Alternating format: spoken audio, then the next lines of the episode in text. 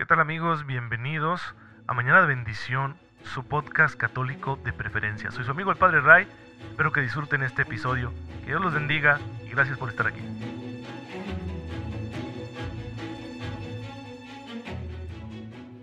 Muy buenos días hermanos, muy feliz martes, bienvenidos a su podcast católico favorito, Mañana de Bendición. Soy su amigo el Padre Ray, les envío un fuerte abrazo y un cordial saludo. Yo sé que ya me extrañaban. Ya saben cómo es esto, hermanos, la vida de un sacerdote llena de ocupaciones de todo tipo. No me aburro, bendito sea Dios, porque mis actividades son variadísimas y todas para la gloria de Dios. Pero pues en ocasiones no me dan espacio para esta labor que a mí tanto me gusta de la evangelización digital. Pero no hay problema, ya estamos de regreso, así que seguimos con ustedes. El día de hoy la iglesia está celebrando la fiesta de la visitación de, Santísima, de la Santísima Virgen María a Isabel. Y saben, es una fiesta que tiene un significado muy profundo. En primer lugar, porque esta escena del Evangelio nos la presenta San Lucas en el capítulo primero de su Evangelio. Y ahí nos va a describir una cosa muy interesante, cómo el Espíritu Santo en boca de Isabel reconoce a María como Madre del Salvador, Madre del Señor. Y luego al mismo tiempo María se llena de gozo en el Señor, es decir, también se llena del Espíritu Santo, y expresa que Dios se ha fijado en su humildad. Es decir, en este misterio de la visitación se muestra con claridad la acción del Espíritu Santo en la Santísima Virgen María. Pero lo que es más sorprendente aún es esta mujer, María, Madre del Salvador, llena del Espíritu Santo, ¿qué está haciendo ahí en casa de Isabel? ¿A qué ha venido? ¿Por qué va desde Nazaret hasta las montañas de Judea? ¿Por qué emprender un camino difícil? ¿Por qué ir hacia un lugar que se encuentra bastante apartado de donde tú vives, estando embarazada? Pues va a servir. Todo el contexto nos dice que María va a servir a Isabel, que es una mujer mayor y que también por una gracia especial está embarazada, tiene en su vientre un niño que será Juan el Bautista. Entonces, viendo la necesidad de una mujer mayor que va a dar a luz, pues María dice, voy a ayudar a, a mi familiar, a mi pariente. Eso es muy interesante, hermanos, porque indica que el Espíritu Santo no nos es dado para tener privilegios o para buscar protagonismo o para sentirnos el centro del universo. El Espíritu Santo nos es dado para que nosotros nos pongamos a servir. María está llena del Espíritu Santo y el Espíritu Santo la mueve al servicio. Precisamente en Mañana de Bendición, en estos episodios, estamos viendo la relación de Jesús con el Espíritu Santo. Y hemos dicho, Jesús posee en su naturaleza humana la plenitud de los dones del Espíritu Santo. Pero ¿para qué los posee? No para llamar la atención, sino para ser servidor. Por eso él mismo dirá, yo no he venido a ser servido, sino a servir. Entonces el Espíritu Santo actúa en nosotros para hacernos servidores. En la misa de hoy, en la primera lectura, que se puede tomar o del libro del profeta Sofonías o de la carta de San Pablo a los romanos, yo preferí que escucháramos en la misa la carta a los romanos, porque ahí San Pablo nos da una serie de conductas, de comportamientos que debemos tener los creyentes, los redimidos en Cristo. El Espíritu Santo tiene que dar fruto en nosotros.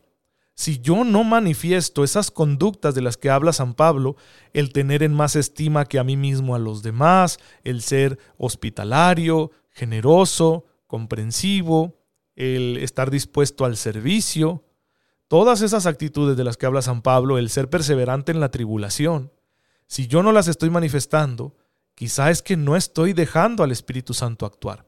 Tal vez no me he hecho consciente de que Él vive en mí y no le estoy dando las riendas de mi vida no estoy dejando que tome posesión de mi ser, no me estoy abandonando en sus manos, no he dejado que se apodere de mi vida. Pues la invitación de la palabra hoy en esta fiesta de la visitación es que dejemos que el Espíritu Santo tome posesión de nosotros y que guíe nuestras acciones para que sean como Él quiere.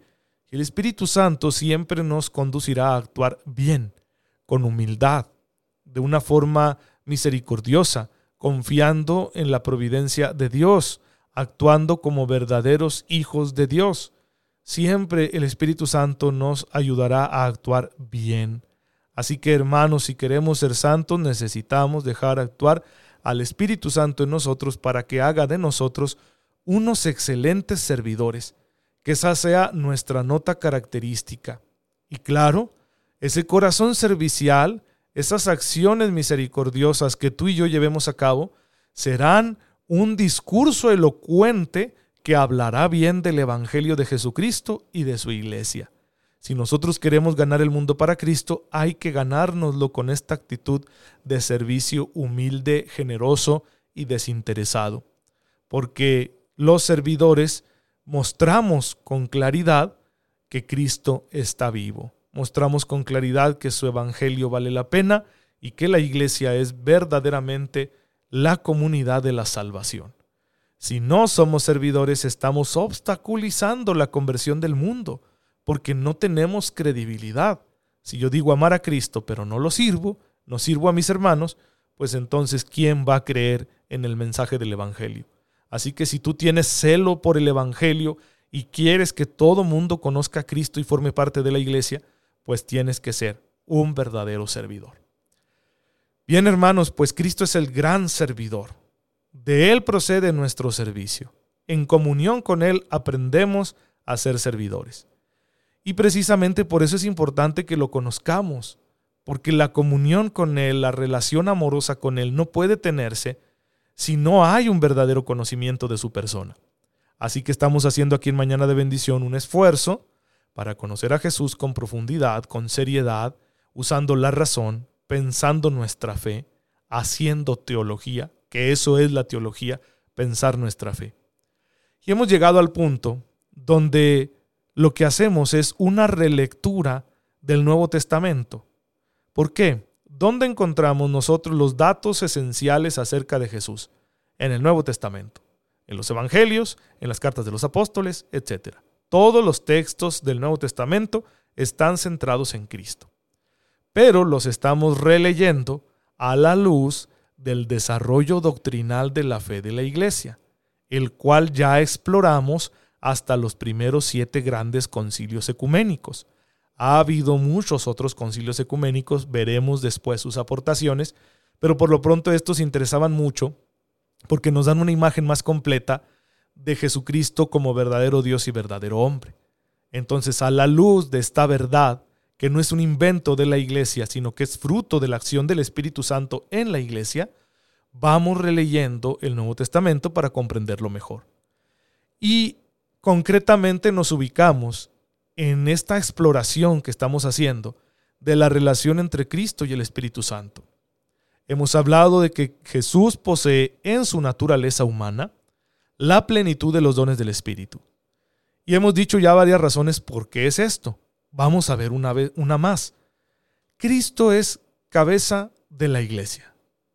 Así lo presenta San Pablo. San Pablo utiliza una analogía, una comparación, para describir cuál es el vínculo entre Jesús, Jesucristo y su iglesia. Dices, como un cuerpo. La iglesia es el cuerpo de Cristo. Y Cristo es su cabeza, con lo que cabeza, lo que la cabeza significa, lo que la cabeza representa en el cuerpo. Dirección, gobierno, autoridad. Pablo, al decir que Cristo es cabeza de la iglesia, nos está diciendo que Él es nuestra autoridad. Él es el primero, Él es el centro, Él es el que nos dirige. Por lo tanto, su naturaleza humana requiere poseer la plenitud de los dones, porque Él que es la cabeza debe tenerlos en plenitud para poder distribuirlos al cuerpo. Esto de que Cristo es la cabeza y la iglesia es el cuerpo, ustedes lo pueden encontrar en muchos textos bíblicos. Por ejemplo, en la primera carta a los Corintios, lo encuentran en el capítulo 12.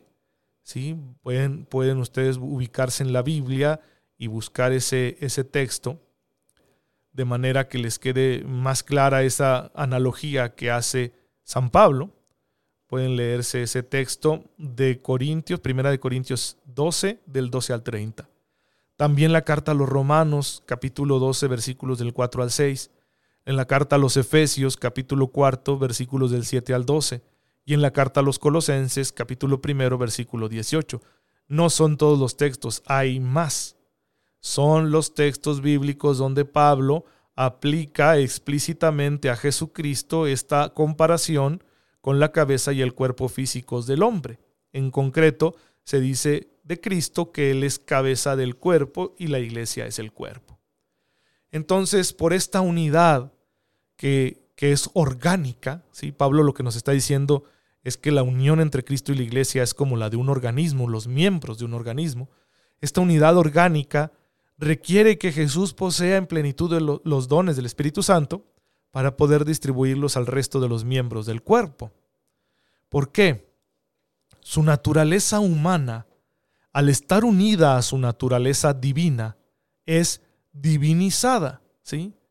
Pero esta divinización significa que la humanidad alcanza su plenitud, no que tengamos una especie de híbrido, una mezcla entre Dios y el hombre, o que alguna vez el hombre cambie de naturaleza, se vuelva Dios y sustituya a Dios. No es lo que estamos queriendo decir con esto. Estamos queriendo decir que un contacto tan íntimo entre naturaleza divina y naturaleza humana transforma, plenifica la naturaleza humana. En esta relación, ¿qué naturaleza es inferior? La humana.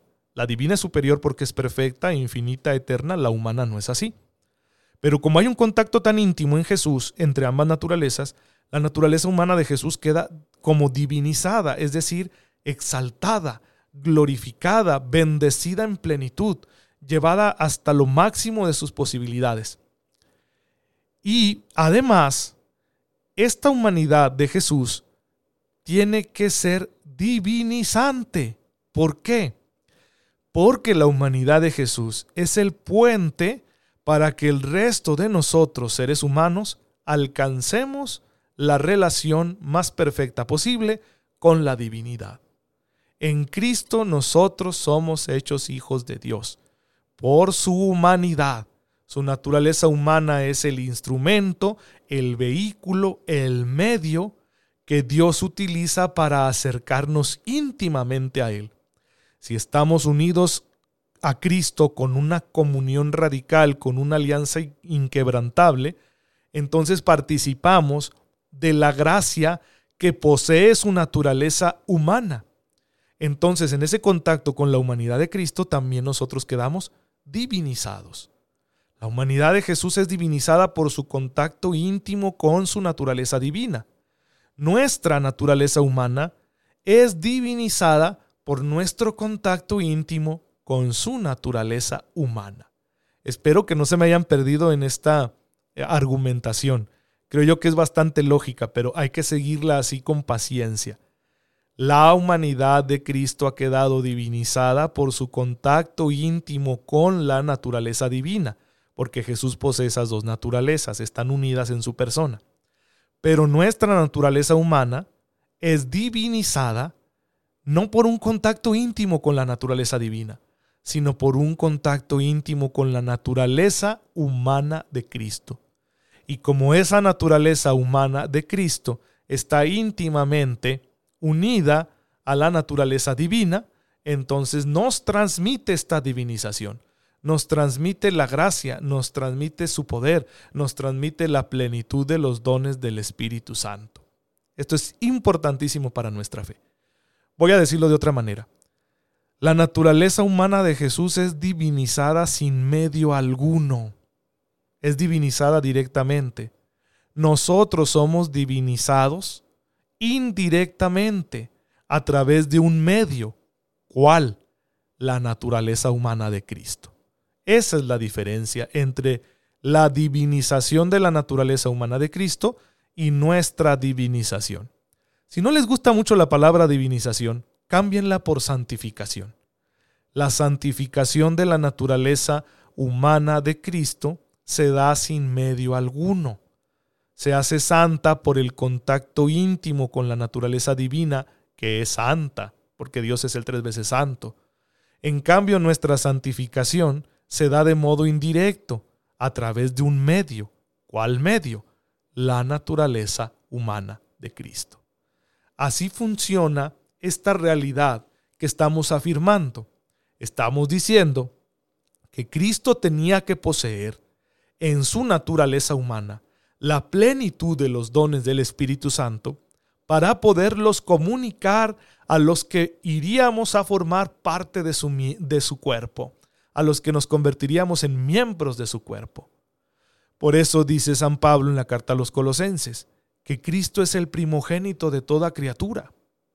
Él es también cabeza de la humanidad renacida, como Adán fue cabeza de la humanidad creada, pero que después cayó en el pecado original. Esto lo explica San Pablo en la carta a los Romanos, el capítulo 5. Cristo es el nuevo Adán.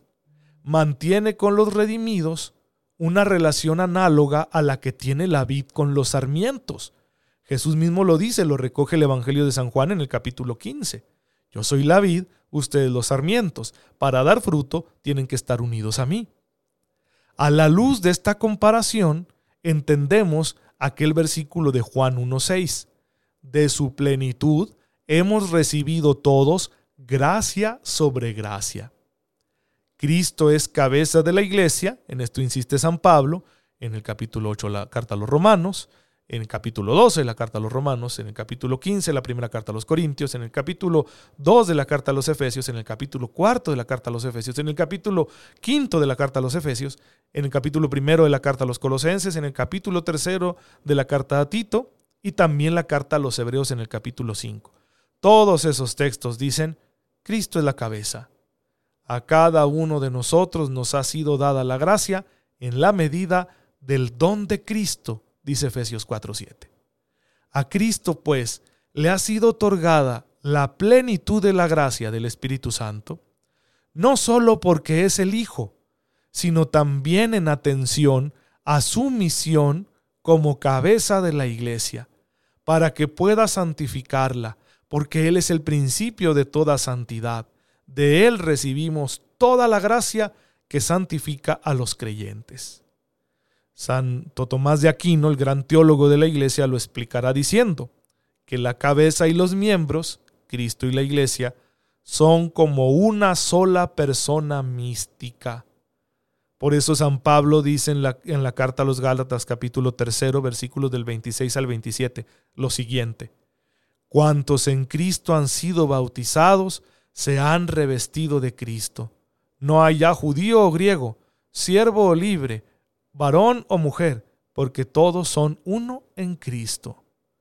El Concilio Vaticano II, en 1965, nos dará un documento que se llama Lumen Gentium, en latín, significa luz de las naciones, en el que habla de lo que es la iglesia. Y el Concilio Vaticano II va a expresar con mucha claridad toda esta doctrina. Cristo es la cabeza del cuerpo que es la iglesia. Es necesario que todos los miembros se asemejen a Él hasta que Cristo quede formado en ellos. Por eso somos asumidos en los misterios de su vida, conformados con Él, consepultados y resucitados juntamente con Él, hasta que correinemos con Él. Por Él el cuerpo entero, alimentado y trabado por las coyunturas y ligamentos, crece con crecimiento divino. El Concilio Vaticano II cita a San Pablo. La claridad con que San Pablo habla de la Iglesia como cuerpo místico de Cristo influye poderosamente en toda la teología posterior de la Iglesia, de manera que esta verdad la vamos a encontrar con muchísima frecuencia en los escritos de los grandes teólogos y pastores de la Iglesia en los primeros siglos. Especial relevancia va a adquirir en los textos de aquellos que subrayan la naturaleza unida de la naturaleza humana de Cristo unida con el verbo, ¿sí? Que adquiere ese poder divinizante. Los, los padres de la iglesia en la antigüedad, sobre todo de las regiones orientales, ¿sí? de, de las grandes sedes de la iglesia como Antioquía, Alejandría, Constantinopla, insistían mucho en que la naturaleza humana de Cristo ha quedado divinizada para divinizar. ¿Sí? Es exaltada para exaltar. Es santificada para santificar. Es agraciada para agraciar. Es decir, lo que la naturaleza divina le da a la naturaleza humana de Jesús, Jesús nos lo da a través de su naturaleza humana a nosotros. Su naturaleza humana se convierte en la fuente a través de la cual manan todas las gracias de la salvación para los que somos miembros de su cuerpo. Una señal de ello, así lo han interpretado los padres de la iglesia, es que en su muerte en cruz, cuando es traspasado por la lanza, de su costado brotaron sangre y agua. En esas dos sustancias que surgen del corazón de Jesús y que son un fenómeno fisiológico muy conocido, hay un significado simbólico teológico, muy profundo, que es que toda la salvación, que es por la sangre de Cristo, está derramándose sobre la humanidad. Y toda esa agua es el agua del Espíritu Santo, ¿sí? que se encuentran presentes estos dos dones en los sacramentos. Los sacramentos comunican la salvación y los sacramentos comunican la gracia del Espíritu Santo. ¿Qué nos está diciendo esta escena evangélica? Que del corazón abierto de Jesús, de su naturaleza humana que se ha ofrecido en sacrificio al Padre, está brotando para la humanidad todo lo necesario para la salvación. Todas las gracias, todos los dones, todas las bendiciones. Por eso entendemos que nadie puede salvarse sin participar de los dones de Cristo, de un modo u otro. Algunos participamos conscientemente, otros no tanto porque no conocen el Evangelio, pero todos somos alcanzados por su gracia porque Él es la fuente de la salvación. Hermanos, pues terminamos aquí. Espero que, estén tomando sus apuntes y que si tienen alguna duda me la comuniquen a través de mi página de Facebook Padre Ray. Te damos gracias, Señor, porque en tu Hijo Jesucristo nos has dado la plenitud de la vida, para que así como su naturaleza humana participa de la divinidad, también nosotros quedemos santificados por el contacto con su gracia y su poder. Por el mismo Cristo nuestro Señor, te pedimos que nos sigas manteniendo en esta comunión íntima contigo. El que vive y reina por los siglos de los siglos. Amén. El Señor esté con ustedes. La bendición de Dios Todopoderoso, Padre, Hijo y Espíritu Santo, descienda sobre ustedes y los acompañe siempre. Muchas gracias hermanos por estar en sintonía con su servidor. Oren por mí, yo lo hago por ustedes. Cuídense mucho y nos vemos mañana si Dios lo permite.